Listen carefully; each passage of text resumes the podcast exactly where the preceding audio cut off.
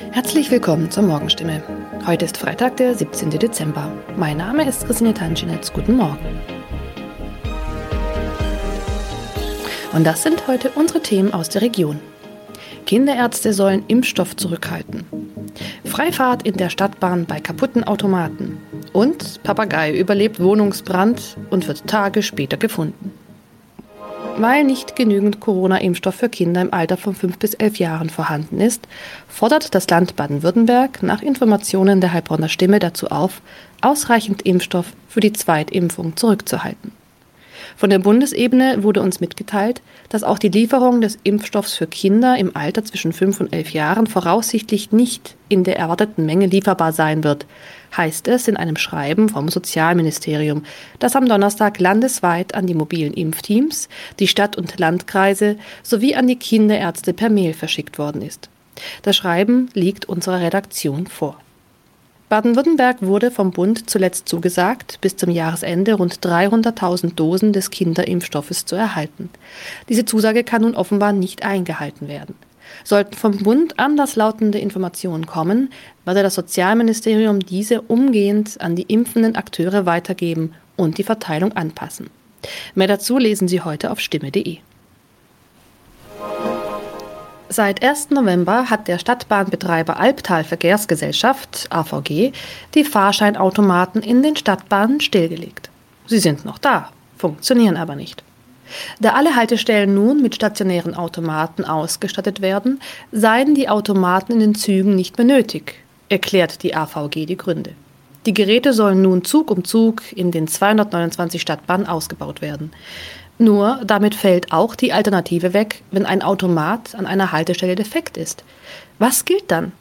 Manchmal sind Haltestellen einige Kilometer entfernt. Soll ein Kunde, der vielleicht wichtige Termine hat, so einen Umweg auf sich nehmen, wenn ein Automat an einem Haltepunkt defekt ist? Oder gilt eine Kulanzregel und er darf dennoch in die Bahn einsteigen? AVG-Sprecher Michael Kraut stellt für das Gebiet des Karlsruher Verkehrsverbunds klar, Dort dürfen Fahrgäste bei einem defekten Automaten an der Haltestelle einsteigen. Sie sollten den Defekt entweder dem Stadtbahnfahrer oder gegebenenfalls dem Prüfpersonal in der Bahn melden. In dem Fall werde kein erhöhtes Beförderungsentgelt verhängt. Man könne jederzeit prüfen, ob eine Störung an einem bestimmten Automaten vorlag. Auch im Heilbronner Hohenloher Haller Verkehrsverbund gilt diese Kulanzregel. Mehr dazu lesen Sie auf stimme.de. Am vergangenen Samstag kam es in Neckargartach zu einem Wohnungsbrand, bei dem ein Mann und ein Papagei verletzt wurden. Ein zweiter Papagei blieb unverletzt. Später stellte sich heraus, dass sogar ein dritter Papagei in der Wohnung sein müsste. Wenige Tage nach einem Hausbrand in Heilbronn haben Feuerwehrleute einen überlebenden Papagei aus einer betroffenen Wohnung gerettet. Ein aus der Wohnung geretteter Papagei wurde zudem vorsorglich einer Tierklinik übergeben. Der andere Vogel blieb am Samstag unverletzt. Doch damit war das Papageienproblem noch nicht gelöst. Denn am vergangenen Dienstag habe sich der verletzte Bewohner bei der Polizei gemeldet und mitgeteilt, einer seiner insgesamt drei Papageien müsste sich eigentlich noch in der Wohnung befinden. Tatsächlich entdeckten die Einsatzkräfte nach langer Suche den Vogel. Später konnten sie das Tier wohlbehalten an den Besitzer übergeben, wie es heißt. Soweit die Nachrichten aus der Region. Übrigens, die Corona-Fallzahlen in Stadt und Landkreis Heilbronn bleiben auf hohem Niveau, sind in den letzten Tagen aber deutlich zurückgegangen. Bleibt das so, wird am Sonntag die Ausgangssperre für ungeimpfte aufgehoben. Ob das eintrifft, erfahren Sie auf jeden Fall aktuell auf stimme.de. Haben Sie Kritik, Fragen oder Anregungen zu unserem Podcast? Dann schicken Sie einfach eine E-Mail an podcast.stimme.de. Weiter geht es hier mit Nachrichten aus Deutschland und der Welt mit unseren Kollegen und Kolleginnen aus Berlin. Ich verabschiede mich für diese Woche. Wir hören uns im neuen Jahr wieder und ich wünsche Ihnen eine besinnliche Weihnachtszeit und einen guten Rutsch. Vielen Dank und einen schönen guten Morgen. Ich bin Uli Reitinger und das sind heute unsere Themen aus Deutschland und der Welt. Apokalyptische Bilder, der Kampf gegen die Waldbrände in Südeuropa, Streit um Corona-Politik, Bund und Länder diskutieren vor ihrem Treffen morgen über den richtigen Weg und Tschüss Olympia, die Bilanz der Sommerspiele von Tokio. Die verheerenden Brände in Südeuropa und der Türkei fressen sich weiter durch die Landschaft. Am Wochenende hat es keine wirkliche Entspannung gegeben. Die Lage ist weiter dramatisch. Die Zerstörungskraft ist gewaltig. Unzählige Menschen stehen vor einem Aschehaufen, der mal ihr Haus war. In Italien mussten die Behörden gestern Hotels, Campingplätze und Wohnhäuser in der Adria-Gemeinde Campo Marino evakuieren. Mehr als 400 Menschen wurden in Sicherheit gebracht. Auch auf der griechischen Insel Euböa spielen sich immer wieder dramatische Szenen ab. Den Küstenort Pef Lewski haben die Rettungskräfte praktisch aufgegeben. Unser Mann in Griechenland ist Takis Zaphos. Auf der Insel Euböa haben die Flammen also gewonnen. Den Einsatzkräften blieb gestern nur noch die Anwohner mit Booten von der Insel zu holen. Ein Wahnsinn, Takis. Hallo aus Athen. Die Szenen sind apokalyptisch auf dieser wunderschönen Insel. In einigen Dörfern kämpften die ganze Nacht durch die jungen Leute allein gegen die Brände, mit Eimern und Gartenschläuchen gegen haushohe Flammen. Die Behörden sind überfordert. Äh, wir haben kein Flugzeug heute gesehen, schrie ein aufgebrachter Einwohner. Und ältere Menschen fanden Zuflucht auf einer kleinen Fähre und tausende andere Einwohner verbrachten die Nacht in ihren Autos, die sie ganz nahe am Strand geparkt hatten. Wegen der starken Rauchbildung kann man vielerorts auf der Insel Euber gar nicht atmen. Das ist bei dir in Athen zum Glück mittlerweile wieder anders. Du hast gesagt, das Schlimmste habt ihr da in der Hauptstadt überstanden? Ja, hier in Athen ist die Lage verglichen mit den vergangenen Tagen viel, viel besser. Alle Brände sind gelöscht, lediglich gibt es hier und dort Stellen, wo kleine Brandherde plötzlich entstehen, die aber sofort gelöscht werden. Zudem ist endlich die Luft wieder besser. Man konnte in der Nacht die Fenster wieder aufmachen. Boah, zum Glück. Das ist ja auch ein Erfolg, an dem viele Helfer aus aller Welt mitgearbeitet haben. Griechenland hat um internationale Hilfe gebeten und die ist direkt gekommen oder zumindest auf dem Weg. Deutschland will insgesamt 200 Feuerwehrleute und Experten schicken. Wie groß ist die internationale Hilfsbereitschaft für Griechenland? Mehr als 1000 Feuerwehrleute aus 22 Staaten sind bereits hier oder werden in den nächsten Tagen kommen. Sogar aus Ägypten sind zwei Löschhelikopter angekommen und Feuerwehrleute aus der Ukraine und Rumänien kämpfen auf der Insel Euböa gegen die Flammen. Französische, spanische und zyprische Löschflugzeuge sind im Einsatz. Die deutschen Feuerwehrleute sollen erst am Donnerstag hier sein. Diese Verstärkung ist aber sehr wichtig, denn die Feuerwehrleute hier sind erschöpft. Takis Zaphos, vielen Dank nach Athen.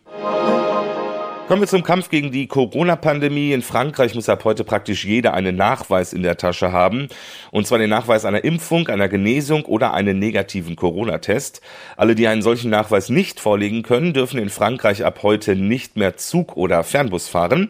Sie dürfen nicht mehr in Restaurants, Cafés, auf Messen und in Gesundheitseinrichtungen. Für Gesundheitspersonal gilt ab heute in Frankreich sogar eine Impfpflicht. In Deutschland sagen alle Politiker, eine Impfpflicht soll es auf keinen Fall geben, aber viele sprechen sich dafür aus, zumindest Druck zu machen. Denn die Menschen sind impfmüde. Die Bundesländer geben mindestens 2,3 Millionen ungenutzte Impfdosen an den Bund zurück. Laut einer Umfrage der Welt am Sonntag planen 14 Länder diese Rückgabe wegen der geringen Nachfrage. Der Bund hatte das Angebot gemacht, nicht benötigte Impfstoffe zurückzunehmen. Sie sollen noch mindestens zwei Monate haltbar sein und von AstraZeneca und Johnson Johnson sein. Der Bund will die ungenutzten Impfdosen Ländern spenden, die sie zum Teil dringend benötigen. Die Politik stellt in der Corona-Politik in dieser Woche wichtige Weichen. Morgen schalten sich die Länderchefinnen und Chefs mit Bundeskanzlerin Merkel zusammen, um zu besprechen, wie geht es weiter im Herbst. Es zeichnen sich scharfe Kontroversen ab, vor allem um die Frage, bekommen Geimpfte mehr Rechte als Nicht-Geimpfte? Thomas Thonfeld in Berlin, was glaubst du, auf welche neuen Regeln werden sich Bund und Länder morgen einigen bei ihrer Schalte? Na, so genau lässt sich das bei der Runde immer schwer vorhersagen, aber zum Beispiel eine ausgesprochene Impfpflicht, also die dürfte sicher nicht kommen, das halte ich für sehr unwahrscheinlich, aber sicherlich werden Impfanreize forciert, also zum Beispiel, dass Ungeimpfte für bestimmte Einrichtungen dann Tests vorlegen müssen, die aber demnächst Geld kosten. Das könnte ich mir gut vorstellen, wohl auch, dass man Impfungen weiter erleichtert, also indem man mehr Angebote schafft, wo man sich ohne Termin impfen lassen kann. Ob es dagegen regelrechte Impfprämien in Form Form von Gutscheinen oder ähnlichem gibt, da bin ich skeptisch. Du behältst das für uns im Auge. Thomas Thunfeld in Berlin. Vielen Dank.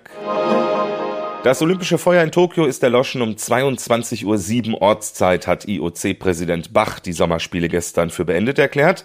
Für die deutschen Athletinnen und Athleten, die bis zum Schluss in Japan bleiben konnten, gibt es heute eine Willkommensfeier in Frankfurt. Am Nachmittag werden sie im Rathaus im Römer empfangen. Wir schalten ein letztes Mal zu unserer Olympia-Reporterin Manja Borchert nach Tokio.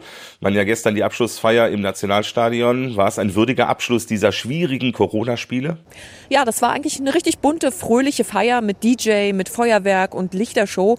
Es wurde getanzt und was ich ganz schön fand, die Sportler durften ja wegen Corona nicht raus aus ihrer Olympiablase und deshalb hat man ihnen ein bisschen Tokio ins Stadion gebracht. Es gab typische Szenen aus einem Park in Tokio, wo junge Leute spazieren gehen, Fußball spielen und so weiter.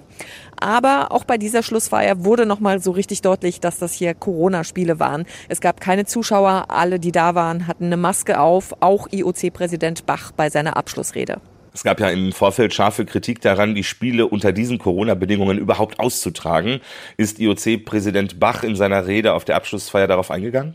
Ja, er hat die schwierigen Umstände erklärt, unter denen die Spiele hier ausgetragen wurden, hat den Japanern auch nochmal ausdrücklich gedankt. Aber er steht dazu, dass es richtig war, Olympia stattfinden zu lassen. For the first time er sagt, das erste Mal seit Beginn der Pandemie ist die ganze Welt zusammengekommen und der Sport stand mal wieder im Mittelpunkt. Olympische Spiele von Tokio 2020 sind die Olympischen Spiele der Hoffnung, Solidarität und des Friedens, sagt er. Die Kritik allerdings bleibt und es gab vor dem Stadion auch wieder Proteste. Sportlich war es aus deutscher Sicht ein Desaster, nur Platz 9 im Medaillenspiegel, das war eindeutig zu wenig. Ja, da sind wir ordentlich abgestiegen im internationalen Vergleich. Also bei den Spielen der letzten Jahre waren wir eigentlich immer mindestens Platz 6 im Medaillenspiegel. Nur 37 Medaillen gab es diesmal, die schlechteste Bilanz seit der Wiedervereinigung. Enttäuscht haben besonders die Ballsportmannschaften, aber auch in anderen Sportarten sind Athletinnen und Athleten gescheitert, obwohl sie eigentlich zu den Favoriten sogar gehörten. Rudern, Bahnradfahren, Speerwerfen, nur um mal ein paar Beispiele zu nennen. Ganz oben im Medaillenspiegel übrigens die USA mit 111 Medaillen. Medaillen, dreimal so viele wie Deutschland. Manja Borchert in Tokio, vielen Dank und komm gut nach Hause. Der Weltklimarat legt heute seinen mit Spannung erwarteten neuen Bericht über den Wissensstand zur Klimaerwärmung vor. Er will damit letzte Zweifel ausräumen an der Verantwortung des Menschen für den Klimawandel. 234 Expertinnen und Experten aus fast 70 Ländern haben daran mitgearbeitet. Unser Tipp des Tages heute deshalb für alle, die einen eigenen Beitrag leisten wollen. Und das geht zum Beispiel, indem man im eigenen Garten einen Baum pflanzt. Veronika Peneschko, das muss erklären. Wieso sollte ich gegen den Klimawandel einen Baum pflanzen? Wir haben ja unter anderem zu viel Kohlenstoffdioxid in der Atmosphäre, die sich dadurch immer weiter aufheizt. Irgendwie müssen wir Menschen es also schaffen, dieses CO2 wieder zu verringern. Und dabei können uns Bäume helfen, denn sie nutzen wie alle Pflanzen CO2, um wachsen zu können. Und damit binden sie das Gas, das wir im Überfluss haben, langfristig aus der Atmosphäre.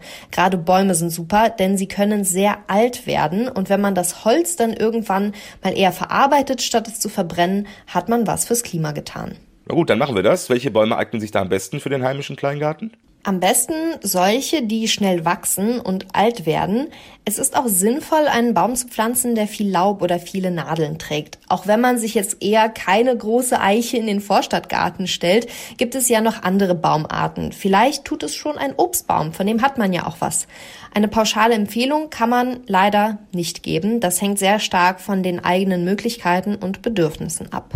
Das muss ja keine pauschale Empfehlung sein, aber wie finde ich denn heraus, welcher Baum zu mir und meinem Garten passt? Da gibt es verschiedene Anlaufstellen. Eine wäre beispielsweise eine Gärtnerei, die man in der Nähe hat, oder auch eine sogenannte Baumschule. Dort können Expertinnen und Experten dann weiterhelfen.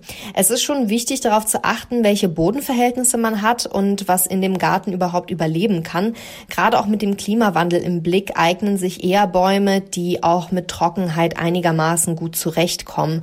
Und letztendlich ist es auch wichtig, einen emotionalen Bezug zum Baum zu haben. Dann gibt man ihn auch nicht auf. Mein Freund der Baum, Veronika Peneschko, vielen Dank. Und auch das noch, in Niedersachsen hatte einer eine verdammt schlechte Idee. Er war betrunken mit seinem Auto auf der A1 unterwegs und wie das bei Betrunkenen so ist, die wissen halt manchmal nicht so richtig, wo sie sind gerade. Also, was macht der Mann? Er fährt in Harpstedt an eine Raststätte. Da ist die Polizei gerade mit einer Verkehrskontrolle beschäftigt. Der Betrunkene geht also auf die Beamten zu und fragt sie nach dem Weg. Logisch. Die aber sagen ihm nicht, wo es lang geht und wünschen noch gute Fahrt, sondern die lassen ihn erstmal ins Röhrchen pusten. 2,61 Promille kam raus.